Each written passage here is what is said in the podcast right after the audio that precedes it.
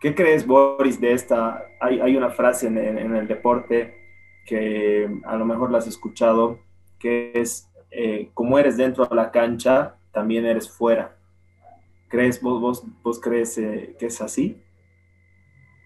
Creo, a ver, me estoy, me estoy poniendo a pensar, creo que yo soy bastante tranquilo fuera de la cancha y dentro de la cancha creo que también.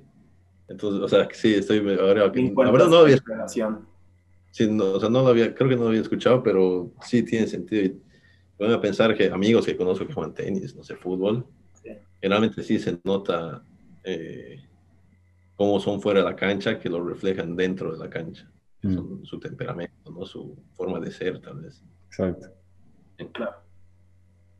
Sí, está muy buena esa tu pregunta, Ale, porque como dice Boris, eh, se ven un montón de cosas, o sea, uno queda un poco más expuesto porque salen las, eh, las estrategias que uno tiene para ese afrontamiento, su carácter, cómo se maneja con el enojo, con la frustración y todo. Entonces, tal cual, eh, es, es, muy interesante ver cómo alguien afronta todas esos las adversidades que tal vez se pueden dar en la competencia o puede ser la pichanga misma, digamos, que uno se lo puede tomar más a la ligera, pero en el fondo siempre va a haber esa, ese, ese impulso o esa reacción más inconsciente que uno tiene. Entonces es interesante ver cómo se maneja y cómo se refleja también en eso.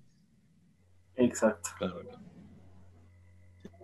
no, la verdad no, no, no, no, lo había escuchado, pero sí me estoy poniendo a pensar de más amigos, más casos, sí, generalmente es, es así. Claro. Sí, tiene mucho que ver, o sea, eso de cómo, cómo te comportas en la cancha, es, es, tu forma de ser, tu personalidad y tu mentalidad. Y en eso también me parece muy interesante para poder tal vez hacer el, el enganche con esto de la psicología deportiva. ¿Qué aspecto dirías vos, Boris, en el tenis con este ejemplo que habíamos, que estábamos diciendo, ¿no? De cómo te comportas en la cancha como fuera, es algo que tal vez te ha, te ha marcado un poco más a lo largo de todo el tiempo que has estado jugando al tenis, digamos, algún aspecto, sea por el lado de la concentración, por el lado de tener una estrategia de juego, ¿cuál es un aspecto de lo mental, tal vez, que más se ha, se ha resaltado en todo, todo, todo, todo ese tiempo que has estado jugando al tenis?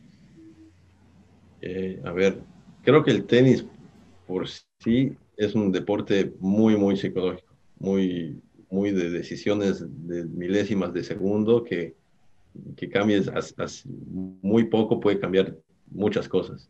Eh, creo, mira, yo en la universidad que se juega por equipos, o sea, juegas tú tus dobles, tus singles, pero al final los partidos se los juntaba como equipo.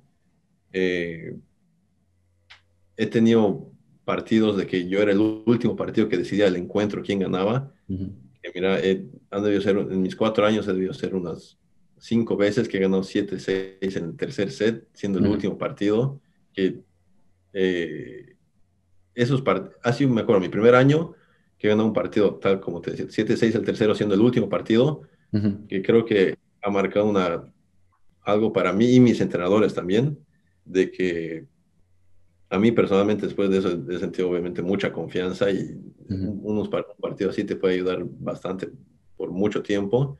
Y a mis entrenadores también obviamente les ha dado la, confianza de saber de que confiaban en mí, de que si yo estaba en esa situación otra vez podían confiar en mí, que ha pasado como tengo unas cinco o seis veces, y que ellos confíen en mí hace que yo, yo tenga más confianza en mí mismo, ¿no? Entonces, eh, creo que desde la universidad ha sido como que un salto que he tenido mentalmente.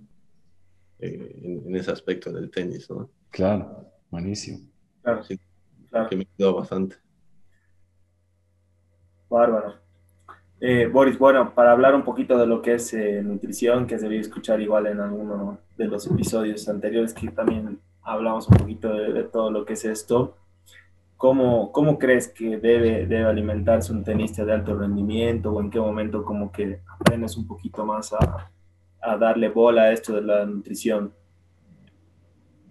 Eh, creo que el tenista tiene, como nosotros competimos casi todas las semanas del año, estamos viajando todo, cada semana, eh, obviamente la nutrición es importantísima, ¿no? si estás comiendo mal, no vas a rendir en la cancha, es imposible que rindas, que rindas al 100%. Pero, y yo trato de comer lo más saludable posible, obviamente, no sé, carbohidratos, estoy cerca de competencia, eh, hidratarme bastante bien, que yo la verdad sudo bastante, entonces trato de tomar mucha agua, eh, bueno, Gatorade aunque no sé si sea lo mejor, pero sí, obviamente tal vez me ayuda, pero, em, pero obviamente también, como te decía, que viajamos tanto nosotros, muchas veces es bien difícil eh, comer bien todo el rato, ¿no? Muchas veces hacen las decisiones de viajar el último, último segundo y te vas al aeropuerto y eso no comes o lamentablemente tienes que comer un, Burger King ahí del aeropuerto, ¿no? Pero trato de, mientras menos lo hago, mejor. Pero, o sea, es... ¿Tuviste, ¿Tuviste alguien, perdón que te cuente, alguien, digamos, en, la universidad allá en Estados Unidos que como que te haya ayudado un poco en ese sentido, algún entrenador o que hayas visto algún compañero? La verdad, sí teníamos nutricionistas, no era específicamente de nuestro equipo, pero si vos querías, eh, ibas y te hacía un plan. Que mi primer año, bueno, yo desde chico que siempre estoy tratando de ganar peso, que no, que me cuesta bastante hasta ahora. Eh, mi primer año, mi primer semestre que llegué a la universidad, eh, me han empezado a dar proteínas, todo, así, tratar de hacer de que suba de peso, que sí he logrado subir unos creo, 4 kilos así en el primer semestre, que me ayuda bastante, pero la verdad que no, no hacían un seguimiento tan específico como podrían haberlo hecho y, y, tal vez hubiera sido mejor para todos, ¿no? Para todo mi equipo. Pero sí, creo que en general yo siempre he comido bien, no te voy a decir que comí perfecto, pero y trato de hacer obviamente lo mejor posible. Claro, claro. Sí había apoyo en ese sentido, digamos, de gente que, que sabía, ¿no? Sí. En la universidad. Y el año pasado, eh, en la pandemia, que obviamente estaba todo el día en mi casa, tengo un amigo que, bueno, él hace fisiculturismo y también, no sé, el Sebas Garrett, que también hace dietas. Le he dicho, mira, estoy en mi casa, voy a estar dos meses más, quiero subir de peso, hazme una, dieta. Y ah lo he seguido pues al, pie de la letra y estando en casa todo el día, cocinando, teniendo todo para hacerme. en, dos, tres, semanas ya se ve un poco el resultado, obviamente, ¿no? Pero en dos meses sí he subido unos seis kilos, que era lo que más o menos quería subir, siguiendo así. Pero obviamente porque es fácil estando todo el día en mi casa sin poder hacer nada, sin poder salir, no podemos hacer nada, ¿no? Entonces, ahí me ayudó bastante eso. Y bueno, después ya me he ido a jugar unos torneos que me han invitado de exhibición a Tampa, Estados Unidos, en julio. Y ahí obviamente era más difícil seguir con la dieta, ¿no? Pero sí he tratado, pero no, no se podía tanto como quería hacerlo. Claro. claro lo importante es tener las bases, ¿no? Sí. Entender las bases, esa, guía que, que, puedas entender justamente un poquito más. Y bueno, para todas las personas que ven, es, es justamente eso Exactamente. las bases, ¿no? Eh, tal cual lo que has dicho, hidratarse mucho, antes de la competencia el tema de buenos hidratos de carbono, el tema de la proteína que has mencionado también, si, si puedes suplementarte con proteína, excelente, si, si no, no puedes suplementarte con proteína, proteína de alta calidad, pechuga de pollo, eh, tienes proteína vegetal como ser, qué sé yo, quinoa, lenteja, poroto, todo eso, y, bueno, nada, es un poquito para, para recomendar, digamos, eh, en lo que es así básico en cuanto a alimentación, ¿no? generalmente yo el día del partido sí trato, o sea, sí como, eso sí, leí, si es, depende del horario que juego también, ¿no? Claro. Si es que, si es que juego a un desayuno bastante liviano para, porque lo peor que puedes sentir es estar pesado en la cancha, que sientes que no te puedes, es lo peor que te puede pasar, por no cuidarte literal en, una comida, y no, que no vale la pena. Sí, sí, sí. Así, claro. Siempre plata. Es parte de, de, tu disciplina también, ¿no? De tu rutina, como decías, o sea, no va a dejar de ser ese plus que vos uses, en este caso, de cómo te alimentas, cómo te hidratas y todo para que puedas usarlo para tu favor, ¿no? Porque independientemente de como nos contabas que tal vez te costaba un poco subir de peso, que puede ser por tu metabolismo, puede ser por tu constitución, por un montón de cosas que Ale sabe más que yo en eso, pero sí, como dices, es, está bueno poder estar informado y poder usarlo como un plus en todo lo que haces, digamos, en el rendimiento. Ahora, Boris, ah, cambiando un poquitito de tema, que está todo muy, muy bueno, todo lo que hablamos antes, por un lado la psicología deportiva, después con la nutrición con Ale. Me gustaría saber cuál, a ver, cuál sería una experiencia, digamos, que te acuerdas hasta el día de hoy, que fue la que disfrutaste más, fue la que te marcó tal vez un antes y un después en, tu experiencia, algún viaje o el ir a la universidad en Estados Unidos, como nos comentabas. ¿Cuál fue la experiencia, digamos, que te marcó un poco más hasta el día de hoy? Porque de hecho que acá en, tu futuro y todo lo que te proyectas van a haber más de esas experiencias o momentos. ¿Experiencia dices en torneo de tenis o en general? En general, una experiencia que te haya causado un impacto, digamos, para bien. A ver, eh, creo que ese sudamericano ha sido algo que, que sí ha marcado un antes y un después. Eh, tal vez otro... otro ¿Qué edad fue, ¿A qué edad fue eso, Boris, perdón? A los 16. 16. sí. Eh, bueno, 15 yo tenía todavía, pero pues, el año cumplía 16. Después otra experiencia increíble ha sido que logró jugar el US Open de Juniors. Y estar ahí en el mismo lugar con, todos los, porque se juega en el mismo lugar, eh, donde estamos pidiendo, me acuerdo, con mi hermano, llegamos para pedir las credenciales, nosotros no sabíamos dónde era, todos nos dicen, anda ya a sacar tu, tu credencial, vamos, estamos esperando, y esa había sido la entrada donde entraban pues todos, luego pasar a Federer, a Nadal, a oh. Serena, a, todos, y nosotros no sabíamos qué hacer, estábamos tratando de sacar fotos, sacando, no sabíamos qué ir, o tal vez era medio desubicado, que nosotros también estamos jugando, que éramos junior, teníamos 17, tenía 17 años, eh, no sé, bueno, he dicho ya, cuando termine de jugar el torneo, ahí recién voy a pedir fotos y eh, bueno, es una experiencia increíble, ¿no? Bueno, yo me acuerdo, el último día yo quería foto con Federer, estaba esperando ahí donde ya no podía entrar, no entraba el público ahí, pero era como donde entra donde entrabas para ir al comedor y donde entraba y salían todos los jugadores. Claro. Ahí eh, no salía Federer, no salía Federer. Había pasado Tsonga, de pie, no, no me ha dado vergüenza. Hasta que no pasaba, no pasaba Federer y pasó Djokovic. Y ahí, sí, no, con, con, él. Con Qué grande. con Nole. Buenísimo. Una, experiencia que ha sido. Ah, claro. Y en esa experiencia, Boris, por si acaso, te, o sea, en la competencia misma, ¿no? En el Junior que, comentabas, te tocó contra alguno que, que, estaríamos viendo tal vez ahora en el top 100 o, un poco más en ATP, digamos, con alguno de los jóvenes, no necesariamente con Esberef o con esos, pero con alguno de ese taco. Bueno, Tiemer es de mi, es de mi edad. Bien, mira, Dominic Thiem, sí, sí, sí. creo que no lo he visto jugar es, es ahí, pero claro, es de mi edad, ¿no? Entonces ha seguido. Sí. Es ahora. Estamos y obviamente Hugo, obviamente, el mismo Hugo que, estado, que está allí. Exacto.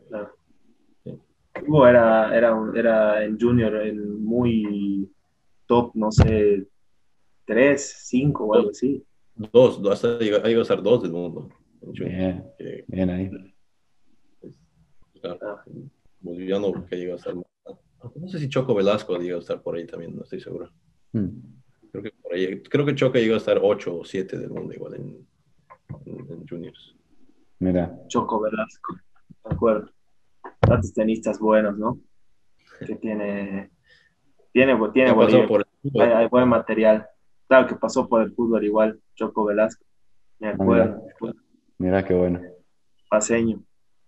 Antes de seguir, al hermano, te comento, nos queda 8 minutos para acabar, así que para si quieres podemos ir haciendo el tema de la frase y todo, para no quedarnos mucho. Sí, a ver, para, para ir cerrando, yo, yo, quería preguntarle un poco que, algo que no hemos hablado todavía y, que era en relación a su experiencia en la universidad en Estados Unidos, ¿no? Buenísimo. Justamente hay muchas, muchos tenistas que empiezan jugando al tenis o ya digamos después de un par de años que se ponen ese objetivo como de ir a, a, hacer eh, justamente los estudios en Estados Unidos, Europa, ¿no? Y es una gran salida poder ir con una beca de tenis eh, justamente a, a, uno de estos lugares. Entonces, eh, quería preguntarle cómo fue toda esa experiencia en la universidad, cómo aplicó, todas esas cosas para que, bueno, a gente que seguramente le gusta mucho el tenis pueda ver y saber un poco más cómo podría ser. Totalmente. Claro. Eh, mira, yo he tenido la suerte de que tenía yo un buen ranking, llegó a estar 65, si no me equivoco, del, no, 81, 60 y, 64, llegó a ser 64 del mundo en junior, y con ese ranking eh, las universidades, varias universidades me han contactado. Entonces para mí ha sido tal vez un poco más fácil poder conseguir una buena universidad.